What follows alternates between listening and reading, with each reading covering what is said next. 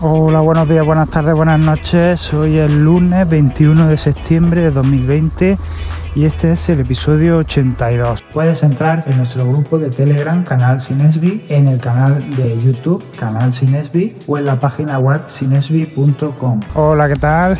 Ya estamos de nuevo empezando la semana. Y bueno, la semana pasada fue bastante movidita con el tema de, de los nuevos Apple Watch el iPad Estuve comentando un poco cómo fue el evento, luego los días sucesivos. He estado un poco eh, indagando, eh, profundizando en, cada uno de los lanzamientos. Y bueno, pues hoy eh, quería un poco hablaros de algunas cositas que se me han escapado comentaros y que son bastante interesantes, quizás lo más interesante del evento, con diferencia, y es que bueno, estos dispositivo, bueno, lo que es el, Apple Watch Series 6, eh, se ha descubierto que incorpora un chip eh, U1 que es un chip nuevo que, ha, desarrollado Apple para eh, un poco tener conciencia espacial ¿no? de dónde se encuentran los dispositivos que conforman el ecosistema de Apple, ¿no? como por ejemplo nuestro AirPods, nuestro Apple Watch, nuestro iPhone, eh, todo, eh, los, eh, los ya lo he dicho, en fin, los Apple Tags que, saldrán probablemente en octubre, todos estos dispositivos van a estar conectados entre sí y bueno, en un principio parecía que, la conexión que iban a tener iba a ser Bluetooth, ¿no? Pero bueno, en realidad sí va a ser Bluetooth, pero un Bluetooth vitaminado, ¿no? Con este chip 1 que lo que hace es, pues ya os digo, proporcionar eh, mayor información eh, sobre dónde están los dispositivos, ¿no? Eh, como si dijéramos en, las tres dimensiones, ¿no?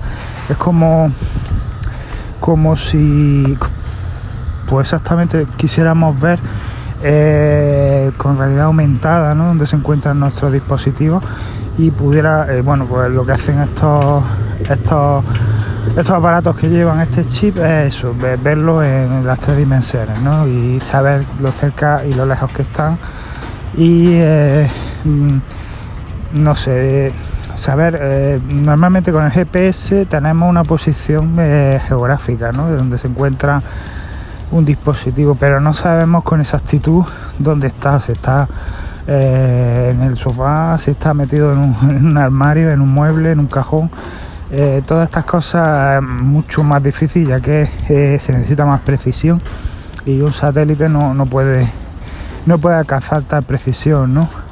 entonces eh, se estaba utilizando en, esta, en este punto el Bluetooth ¿no? que el Bluetooth es como una especie de de wifi ¿no? o de GPS pero pero a menor distancia ¿no? estamos hablando de mejor como máximo 10 metros ¿no? Entonces, bueno, sí, podíamos saber exactamente más o menos por dónde, por dónde se encontraba el dispositivo, ¿no? Pero, pero no con tanta exactitud, ¿no? Eh, y sobre todo no en las tres dimensiones. Cuando tú sabes que, por, ejemplo, un dispositivo está a un metro de distancia, puede ser que esté a un metro en el suelo o que esté a un metro en, el techo. Eh, puede ser, no, se sabe exactamente, ¿no? Las tres dimensiones.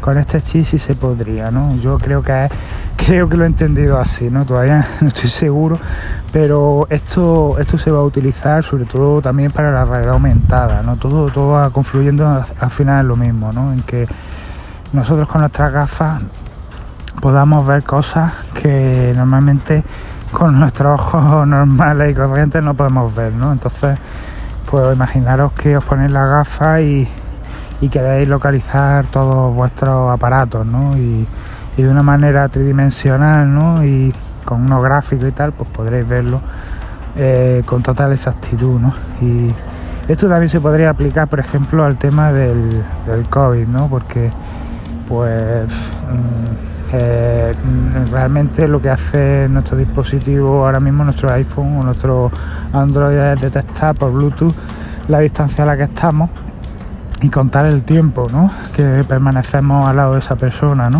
o de ese dispositivo. Y a lo mejor pues este chip también ayuda un poco a saber con más exactitud lo cerca que estamos de esa persona, ¿no? Pero bueno, no, creo que tampoco se aplique para eso, este, no creo que esté pensado para eso, estará más bien pensado, pues ya os digo, para localizar dispositivos y sobre todo para la realidad aumentada. Eso es lo que más uso se le va a dar en el futuro. Y bueno, pues los nuevos auriculares eh, AirPod Studio que saldrán em, seguramente en, en, octubre junto con los nuevos iPhone eh, pues van a ser eh, unos auriculares inteligentes ya que llevarán este chip. Y bueno pues podremos saber si nos lo hemos puesto correctamente y en qué oído nos lo hemos puesto. Es decir normalmente cuando tú te pones unos auriculares tiene un lado derecho y un lado izquierdo, ¿no? Pasa con los AirPods, con los AirPods normales, los Pro también, con todo, ¿no? Eh, existe un auricular derecho y un izquierdo. Y tenemos que ponerlo en el sitio correcto porque si no el sonido no se oye bien y tampoco se oye bien el estéreo, como es lógico, ¿no? lo, escuchamos al revés, ¿no? Bueno, pues los AirPods Studio va a dar igual donde nos los pongamos, es decir, va a, llevar, va a llevar estos chips y va a saber si nos lo hemos puesto en el lado izquierdo o en el lado derecho y ellos solos pues se, se ajustarán a la, a la oreja que, que, que, esté puesta en cada, en cada auricular. No sé, no sé si, si lo entendéis. Mm, da igual, yo cojo los, los de estudio, abro la diadema y me los coloco, ¿no? Y no miro si a izquierda o derecho. ¿Por qué? Porque van a ser los dos exactamente iguales, ¿no? No van a tener forma como los AirPods. Entonces va a dar igual que me los ponga en un lado o en otro, ¿no? Y, y este chilo que va a detectar si, si realmente eh, están bien colocados y no. Y si no están bien colocados pues eh, se ajustará el estéreo, cambiará ¿no? de un auricular a otro y no tendremos que quitárnoslo y volvernoslo a poner. Eh, también dicen que nos dirán si no nos lo hemos colocado bien en el oído, ¿no? Para que, bueno, pues tener un sonido óptimo, ¿no? Que escuchemos bien el sonido de verdad, ¿no? Que no estemos perdiendo calidad por no habernoslo colocado bien. Entonces, pues va a ser muy interesante esta aplicación. Está, todo esto nos viene estupendo. Y, y bueno, pues esta era la cosita que os quería comentar. También quería comentaros el tema del cargador de 20 vatios que incluye el nuevo iPad Air. El iPad Pro hasta ahora había incluido uno de 18 vatios. Este cargador eh, tiene más potencia y por lo tanto eh, cargará más rápido el iPad. ¿no? Parece ser que Apple se está moviendo mucho también en este tema de las cargas rápidas. estará consiguiendo ya baterías sean capaces de aguantar esta, potencia y esta velocidad de carga. Y bueno, pues eh, es una noticia estupenda que bueno, que cada vez eh, nuestros productos se carguen más rápido, es decir, que nuestro Apple Watch se pueda cargar en una hora, nuestro AirPods también se carguen rápido, nuestro iPhone también, eh, el iPad, todos los cacharros que tenemos eh, se puedan cargar súper rápido y podamos disponer de ellos con mayor brevedad. Entonces, pues estupendo. Está claro que los nuevos iPad Pro incluirán seguramente este cargador de 20 vatios con seguridad absoluta. O puede ser que incluso de más potencia, no me extrañaría. Porque bueno, los iPad Pro se supone que al ser Pro no tienen más y mm, hacen más uso de batería y puede ser que se gasten con más velocidad. Entonces, bueno, estaría bien que, fuera incluso más potente. Ya lo veremos. Y bueno, pues también quería hablaros de eh, la correa solo loop del Apple Watch, del nuevo Apple Watch Series 6. Esta correa, eh, no sé si lo habéis visto en el evento, es una correa que es de una sola pieza, ¿no? No tiene dos piezas como normalmente tienen las correas, ¿no? Eh, ¿Qué ventajas tiene esto? Bueno, pues lo primero es que es más cómoda, ¿no? Quizá, ¿no? De, de meter es como una pulsera, ¿no? Nosotros metemos la mano por el Apple Watch y nos la, ponemos a modo de pulsera. ¿Cómo podemos meterla? Pues gracias a que esta correa es elástica. ¿no? Tenemos dos modelos, una que es de silicona eh, lisa, sin agujeros ni nada, y otra que es eh, de poliéster eh, trenzado.